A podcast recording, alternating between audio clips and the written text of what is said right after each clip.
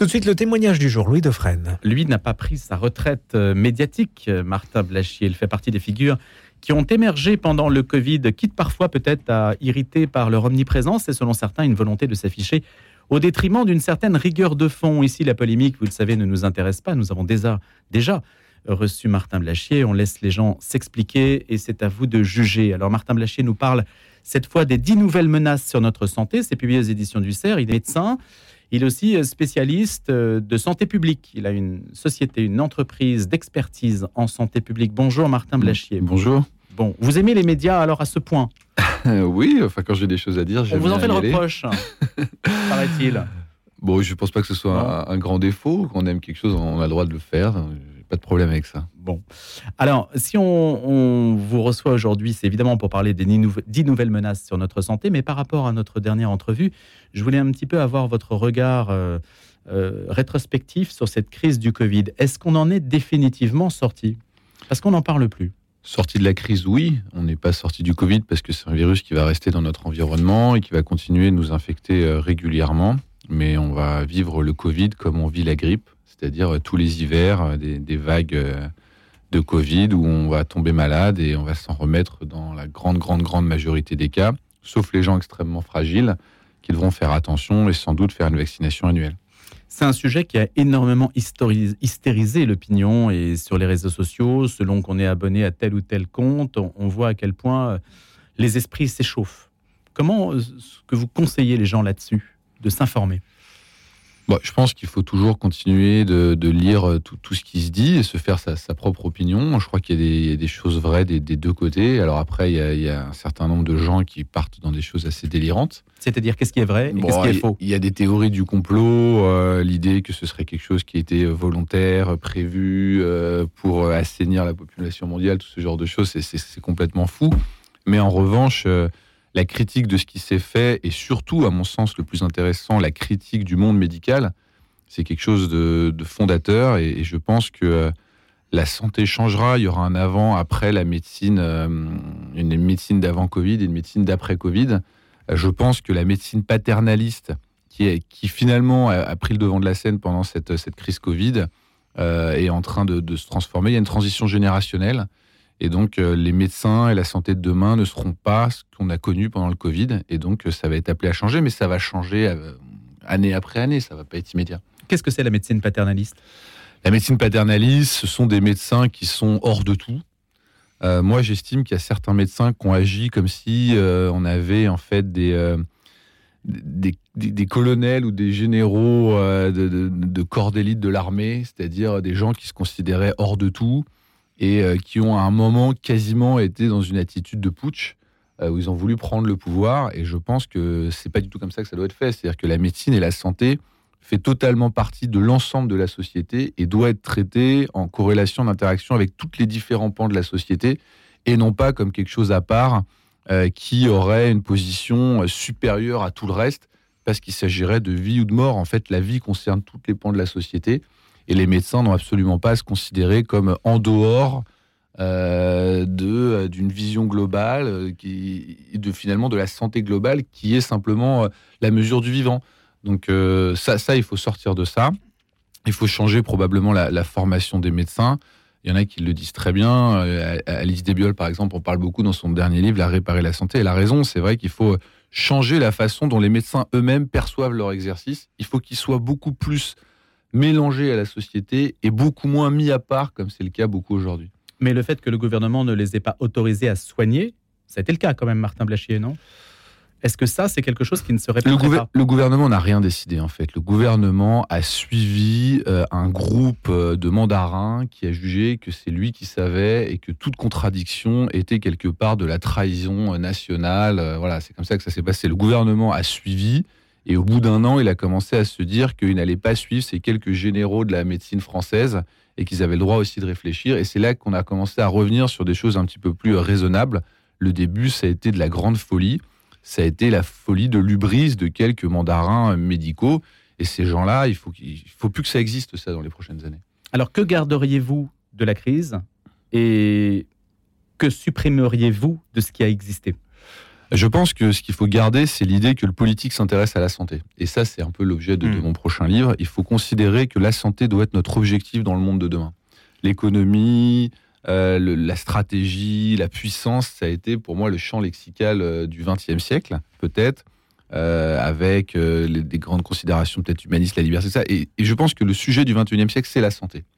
Et la santé, c'est simplement la mesure euh, de l'état du vivant. Souvent, on parle de bonheur. C'est les économistes aiment bien dire, il faut pas promouvoir le PIB, il faut promouvoir le produit de bonheur brut. En fait, pour moi, le bonheur, c'est simplement la santé. Et d'ailleurs, dans la définition de l'OMS de, de la santé, il y a le quelque chose qui ressemble au bonheur, c'est-à-dire euh, est-ce que le vivant se porte bien ou est-ce qu'il se porte mal? Et parfois, on se donne des objectifs qui ne vont pas dans le sens que le vivant se porte mieux. Le vivant, je parle de, lui- de, de l'homme, Mm. hein, évidemment. Euh, on prend des décisions qui vont à l'encontre du fait que la santé des, gens soit bonne. Or, pour moi, le meilleur indicateur de la réussite, par exemple, d'un politique, c'est d'avoir une population en bonne santé.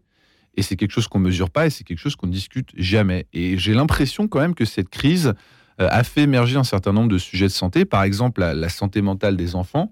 C'est un sujet dont on parle beaucoup aujourd'hui. Il y avait déjà des vrais problèmes depuis 2010.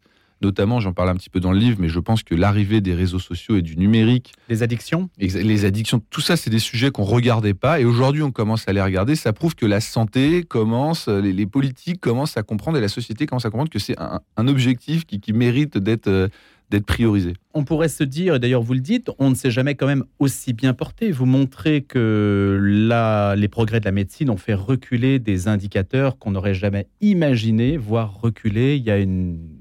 même dans des périodes assez récentes. hein. Ne serait-ce que l'espérance de vie, le quatrième âge, c'est quelque chose qu'on n'avait même pas imaginé. Alors, là, là, ça vaut le coup de, de, se pencher un peu là-dessus. C'est on vit plus longtemps. Ça, c'est sûr qu'on a reculé la mort et c'est euh, le gain euh, à la fois euh, technologique du fait de mieux manger, toute la révolution hygiéniste, la gestion de l'eau, la, gestion de, des désinfections, les antibiotiques. On a fait reculer la mort aussi avec le fait qu'on meurt moins de maladies cardiovasculaires. Aujourd'hui, on fait reculer le cancer.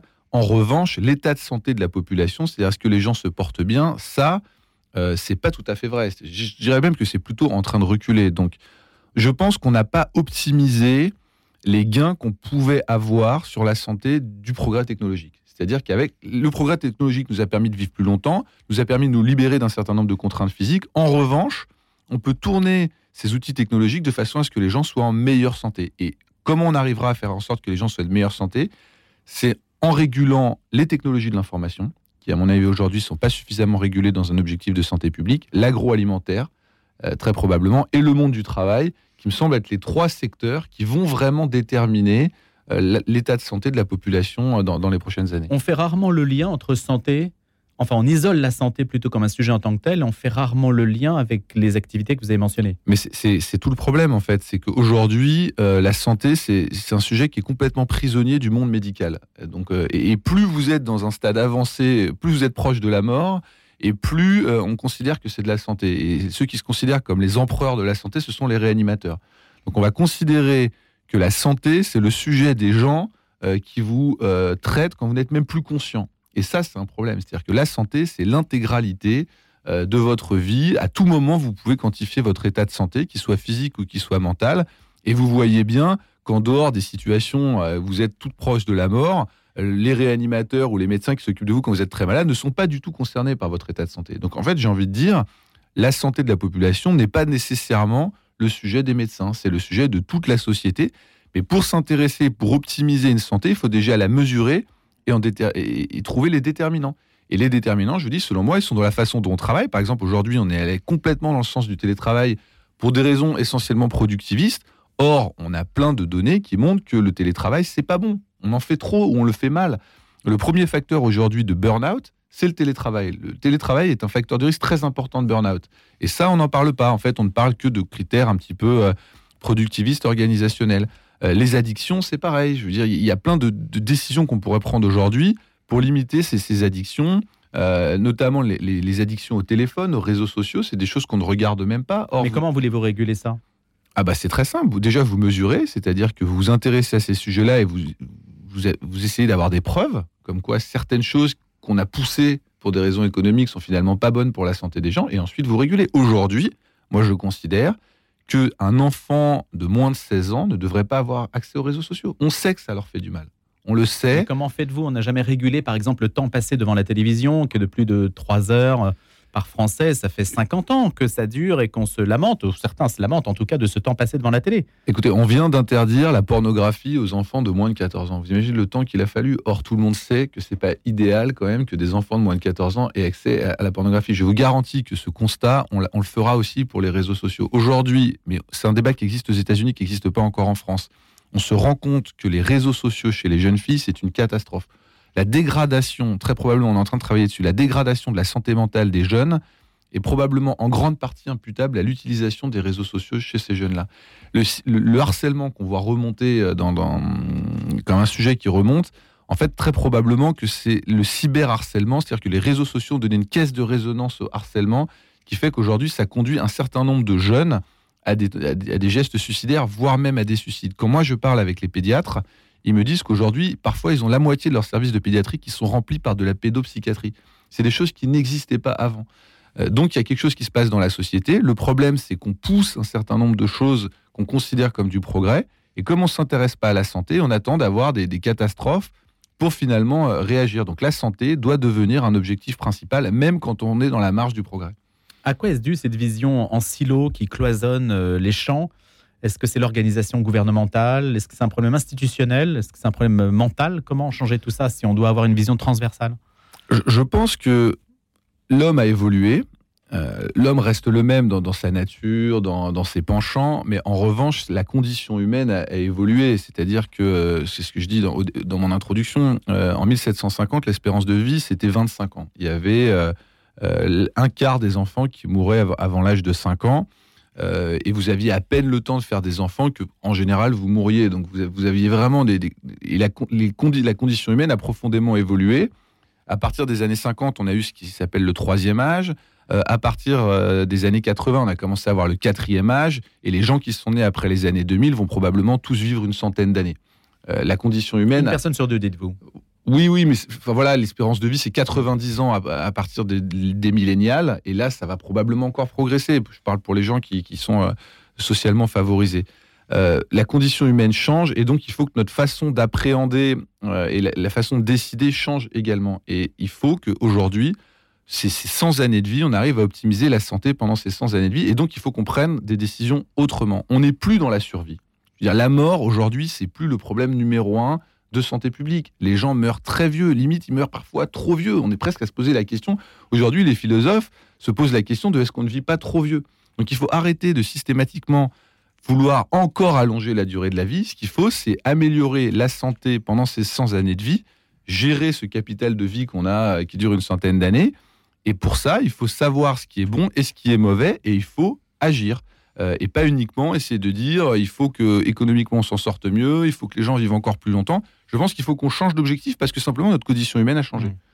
Sur la question de la mort, justement, Martin Blachier, puisque vous y venez, le gouvernement a lancé une consultation sur la fin de vie. Vous êtes pour modifier la loi Claes-Leonetti sur la fin de vie?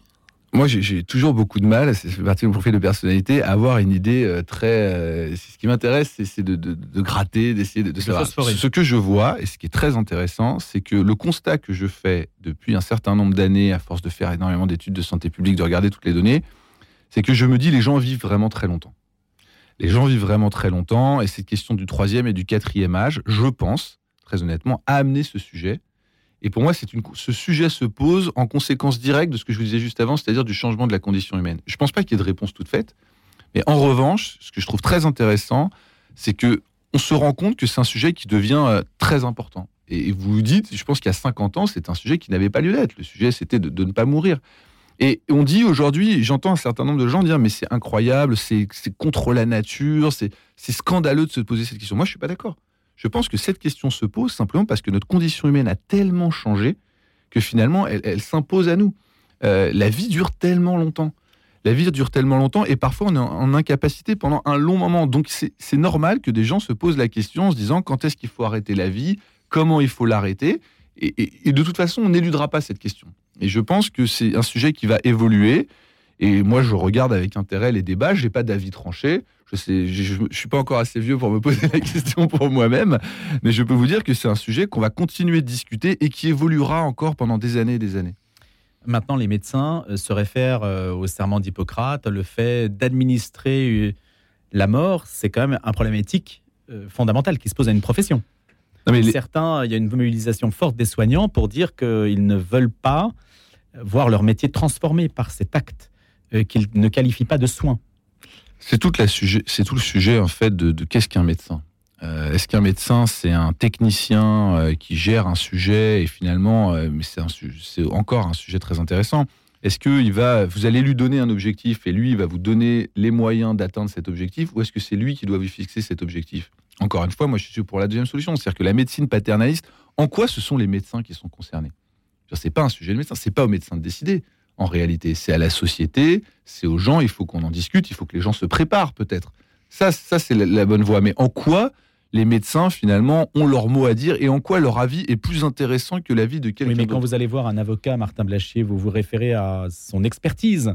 Si un patient va voir un médecin, c'est qu'il s'estime, lui, euh, ne pas être en capacité de bah, juger. Moi, je vous donne mon avis. Je pense que le médecin n'a aucune expertise pour répondre à cette question. Et je vais même encore plus loin. Je pense que c'est probablement le moins bien placé pour répondre à cette question, tout simplement parce qu'il a une vision biaisée.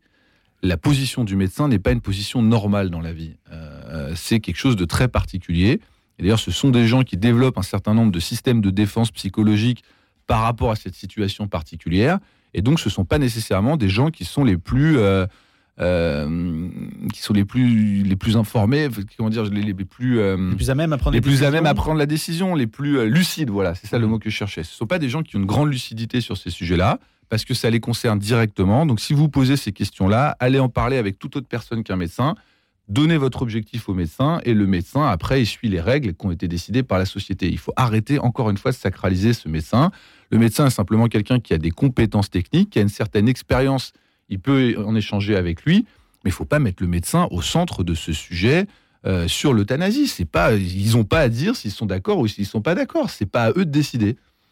Martin Blaché, je cite hein, les dix nouvelles menaces que vous avez énumérées les cancers, les maladies neurodégénératives, les addictions, la dépression, la fertilité, la zoonose, terme apparu récemment, en tout cas dans le grand public, le sommeil, l'antibiorésistance, l'obésité et le dérèglement climatique. C'est vrai que le dérèglement climatique, c'est un peu particulier de se dire, ça a un lien avec la santé. Moi, ce qui m'a intéressé en traitant le dérèglement climatique, c'est que, comme je vous dis que pour moi, la santé doit être l'objectif de demain, le grand sujet que tout le monde met, c'est le dérèglement climatique. Donc moi, je me suis posé cette question-là. Je me suis dit, d'accord, est-ce que vous savez, cette notion d'éco-anxiété, c'est toujours je challenge, je dis, mais vous êtes euh, éco-anxieux, c'est-à-dire que vous êtes anxieux pour la planète pour laquelle vous avez de l'empathie, ou vous êtes anxieux pour l'espèce humaine qui va subir les conséquences du réchauffement climatique. Donc moi, je me passe pas dans la position d'une empathie pour la planète, ce que je ne ressens pas nécessairement, même si je comprends que certains puissent, puissent l'avoir. J'essaie d'avoir une empathie pour l'espèce humaine et de dire en quoi la santé de l'espèce humaine va être modifiée par ce réchauffement climatique. Et c'est une question scientifique qui est très intéressante et qui a été finalement assez peu étudiée. Et quand j'ai regardé les données qui existent, je me suis j'ai pas eu l'impression que l'espèce humaine allait être décimée par le réchauffement climatique.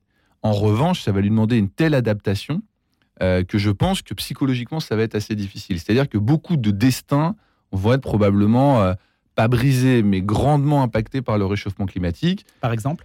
Bah, par exemple, vous allez avoir des gens qui vont devoir euh, déménager, vous allez avoir des catastrophes naturelles. Donc les catastrophes naturelles, aujourd'hui, elles, ne tuent plus, c'est-à-dire que vous n'avez pas une ville entière qui est noyée, comme dans les films, où vous, ne brûlez pas dans un feu de forêt. En revanche, euh, quand votre maison est dévastée, euh, quand vous avez des, dégâts matériels très importants, bah, finalement, ça change votre destin de vie, vous devez vous adapter, et donc forcément, c'est très difficile parce que...